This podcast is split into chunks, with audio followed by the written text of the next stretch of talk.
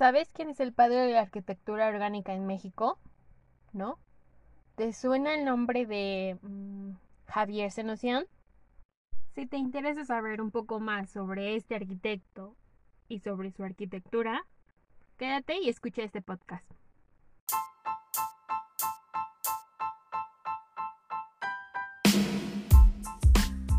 Hey, hola, mi nombre es Karen y este será un espacio donde conocerás todo sobre la vida de un estudiante de arquitectura, desde la experiencia cero del proceso de ser arquitecto.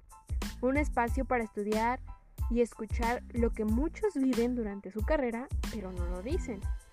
Vamos a aprender y llevar un espacio relajante para esos días de estrés. Así que, planos a la obra. Esto es arquitectura desde cero.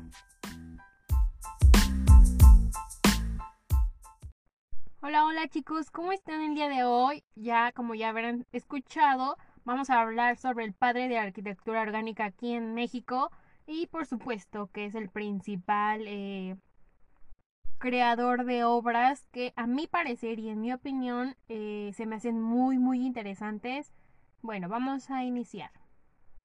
Javier Senocian Aguilar es un arquitecto egresado de la Universidad Nacional Autónoma de México de mil 1972.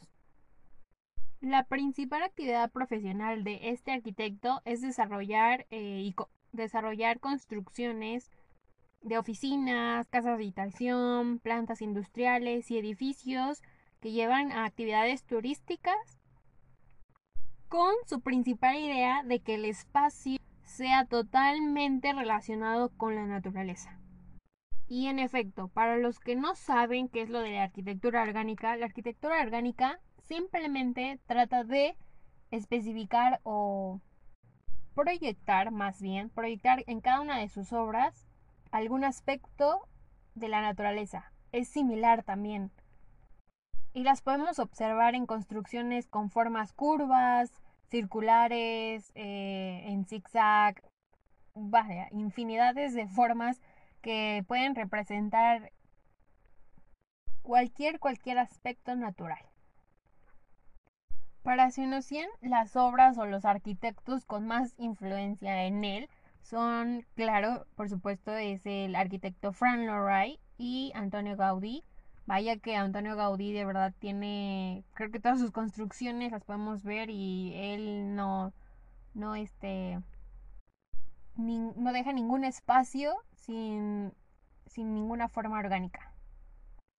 Y a comparación de Fran Wright, que es una arquitectura orgánica diferente, pero que pues yo creo que ah, para hablar de Fran Wright también necesitamos un podcast, así que lo vamos a dejar ahí.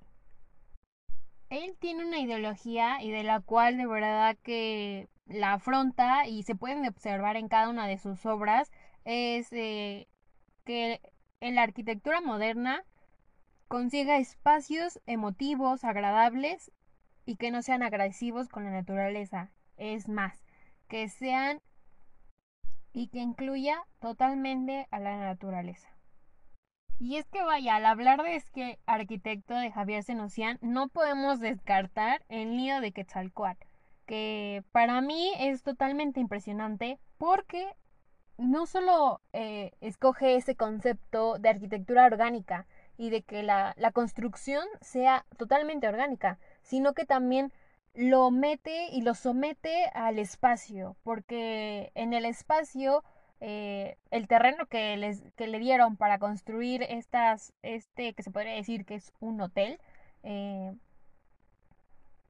estaba lleno de montañas, eh, mesetas, llanuras y era completamente un terreno amorfo que no era, vamos, un terreno apto como para una construcción que decíamos que los terrenos que nos lleguen o que nos den sean lineales y que se pueda construir perfecto y que no tengamos que quitar nada. Entonces, a Senocian se le puso un reto y y él, en vez de quitar todos, todos los, podríamos llamarle obstrucciones en el terreno, las quiso adaptar y de ahí fue que creó eh, este, esta especie de serpiente que sube y baja conforme a las ondulaciones del mismo terreno. Y es que la verdad eso es lo que a mí me impresiona bastante, de que no se limita y no dice, vamos, quitemos todo nuestro alcance eh, y hagamos lo que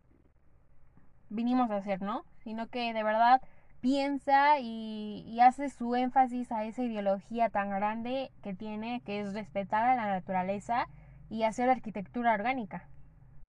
Y podemos hablar de infinidades de obras de este arquitecto, como el nido de Quetzalcoatl, eh, también está la obra del cacahuate, la casa orgánica, que es una de las principales casas que él tiene, y, y, y es por el hecho de que es su casa, y porque al leer todo esto, las descripciones de cada una de las casas y el por qué él las empezó a crear así y tener esa idea, la verdad es que es muy impresionante. Y me topé con que esta casa orgánica, su principal idea y, origen fue ese, el del hombre primitivo, de cómo el hombre vivía antes en cuevas y que no tenía que modificar su entorno, vamos, que encontrar una cueva, se adaptaba a ella y era lo que él quiso hacer en esta casa, adaptarse al terreno y construirlo como si fuera una cueva. También dice que intentó también reflejar esa idea de los refugios de animales que al parecer y, como se puede ver, pues son como cuevas, también eh, el reflejo de un iglú, o más bien espacios acogedores, es lo que él trató de, de utilizar aquí en esta obra, pero también dándole espacios abiertos que entra bastante luz, pero que a la vez te lleva como que a un camino de entre una cueva, como que te vas metiendo en ese, en ese nido, vaya. Y bueno, no se queda ahí, o sea, podemos ver imágenes dentro y fuera del espacio es totalmente orgánico. También en casi todas de sus obras, y se puede ver espacios exteriores e interiores, son totalmente coherentes al seguimiento de la arquitectura orgánica, porque los muebles o el mobiliario que se encuentra también es completamente orgánico y es como si saliera de la misma estructura. La verdad es que es muy impresionante. Bueno, y aquí hago una pausa. Eh, si no nos siguen en Instagram y eres nuevo aquí escuchando estos podcasts, estamos en Instagram como Arquitectura desde cero. Ahí subimos imágenes, fotos eh, de muchas de las de arquitectos y obras que hablamos en los podcasts. Y para que me vayan siguiendo un poco, eh, ahí en, el Instagram también hay fotos de la casa orgánica de Javier Senocian para que igual vayan a verlas y comprendan de lo que estoy hablando porque es interesante, es bastante interesante. En una de ellas, creo que hasta el último, se publicó una foto de cómo es la estructura, porque yo me explicaba, yo decía, ¿y cómo genera esas estructuras? ¿Con qué materiales, no? Y al estar investigando y también escuchando unas de mis clases y demás, son mallas. Son mallas con que después las, eh, las rellenan con cemento. Literal, yo me imaginaba como, como si estuvieras jugando con el yeso y, y con las vendas para que ya después eh, dejaras que se secara y quedara una forma que, que quieras, ¿no? Que no se puede lograr con el papel. Entonces también ahí me habló mucho, mucho la mirada y, la mente en que vaya, o sea, también nosotros arquitectos podemos utilizar materiales como el yeso, como el barro, como la cerámica, para jugar con formas si queremos experimentar un poco más allá, crear formas orgánicas, ¿no? La verdad es que es interesante y, y que es una inspiración, yo lo tomo como una inspiración a este arquitecto por el hecho de decir, que de verdad en la arquitectura todo se puede. Obviamente hay ciertos reglamentos, ¿no? Y pasos y normas y, y estructura, cálculo estructural que se tiene que llegar a seguir y demás, que va a cambiar una que otra cosa de tu idea principal, pero esa es la idea. La idea es generar arquitectura orgánica y por qué no tomar de gran ejemplo a este gran maestro de eh, la arquitectura orgánica en México. La siguiente obra de las que les voy a hablar es la obra de Nautilus. Yo cuando la veo, no sé ustedes, pero yo cuando la veo me da la impresión que es em, como una especie de cabeza de ajo, la entera. Pero, eh, pues Nautilus en sí es una especie marina, es un, es un molusco, es el caparazón de este animal marino, entonces, pues sí, tiene bastante lógica. Lo que me llama muchísimo la atención es que de igual forma se quiso adaptar y trató de adaptarse al espacio dándole esta forma. También jugando con escaleras en forma de caracol eh, y con este gran vitral que tiene todos los colores existentes y que al pasar la luz de verdad refleja algo impresionante, algo irreal. No sé si se acuerden, pero les subí una foto en, en las historias de Instagram donde yo les preguntaba si conocían esa obra. Y muchos de ustedes o algunos me, me dijeron que parecía que no era existente, que hasta creían que era la casa del, del papá Pitufo o algo así, que no existía. Pero la verdad es que sí existe es esta casa y y vaya, yo creo que sí me sentiría como una especie marina dentro o igual incluso como, como una especie animada, un pitufo o algo así dentro de esta casa. Y eso es lo que me agrada bastante de este arquitecto, que cualquier construcción que veas eh, es irreal, o sea, yo veo fotos, imágenes y digo, esto es real, esto de verdad existe es como si estuvieras en un cuento de niños y que las casas tuvieran esos colores, esos materiales, esos destellos de luz también, esas formas orgánicas. Literal, como si estuvieras en un parque de diversiones.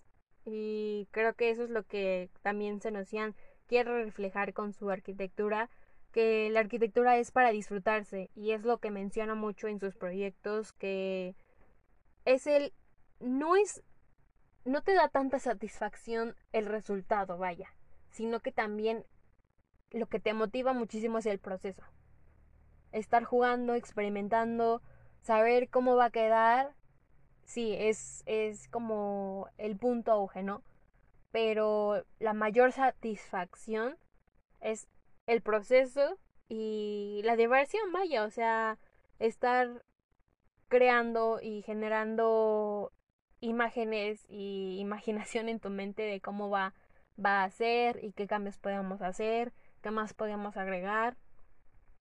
¿Y por qué les digo que es como si estuviéramos en un parque de diversiones? Porque veo el conjunto satélite. Espero que ya este lo hayan tal vez googleado o si les interesa al terminar este podcast, vean sus obras.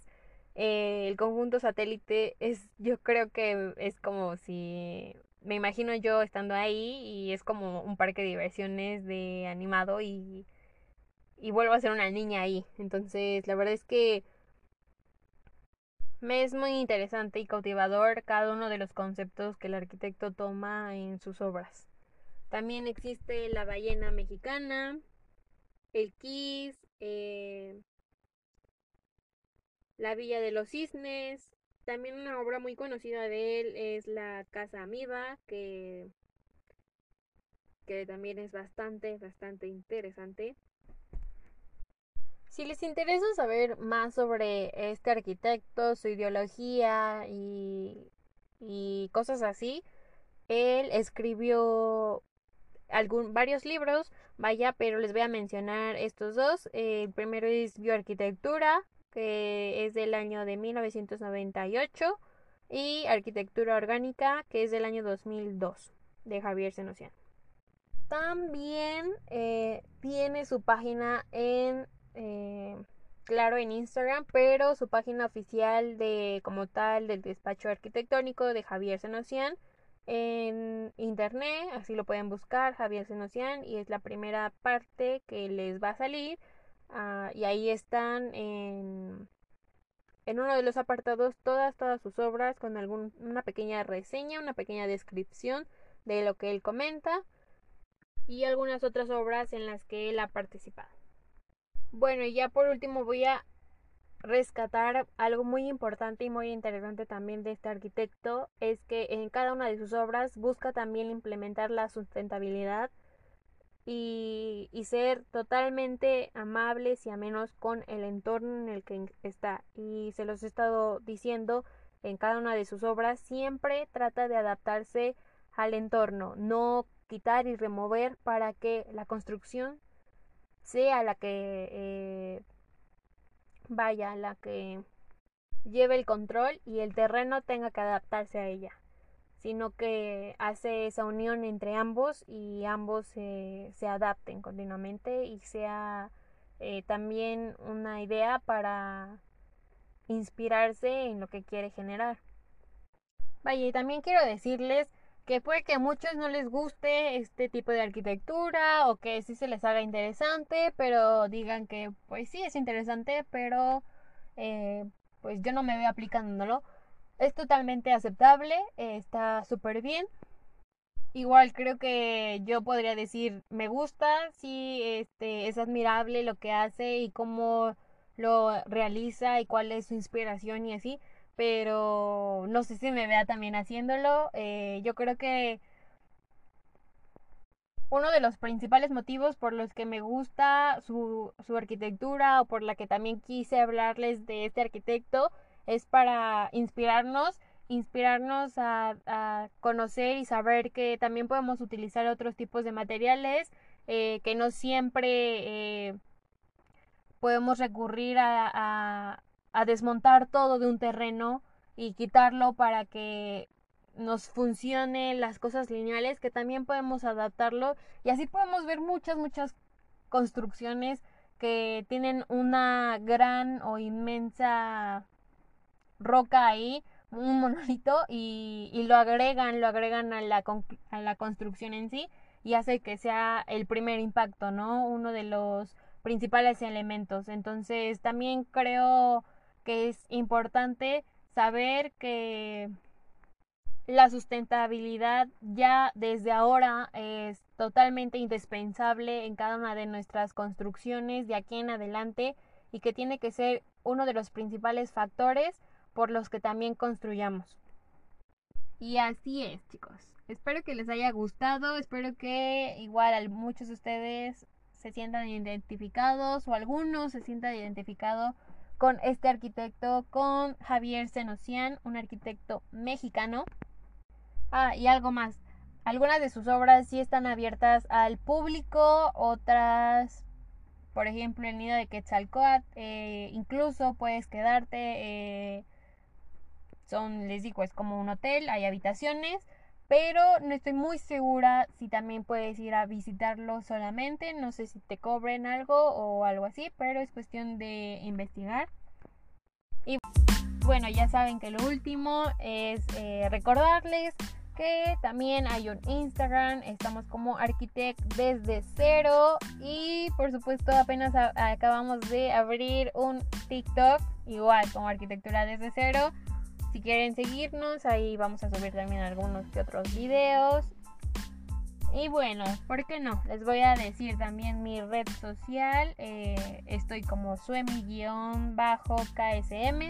Por si alguno de ustedes también quiere seguirme por ahí y contactarme también o, o algo así, eh, también estoy abierta a echar chisme por ahí. Y bueno, me despido Muchísimas gracias por escuchar este podcast. Esto es Arquitectura desde cero. Nos escuchamos en la próxima. Chao.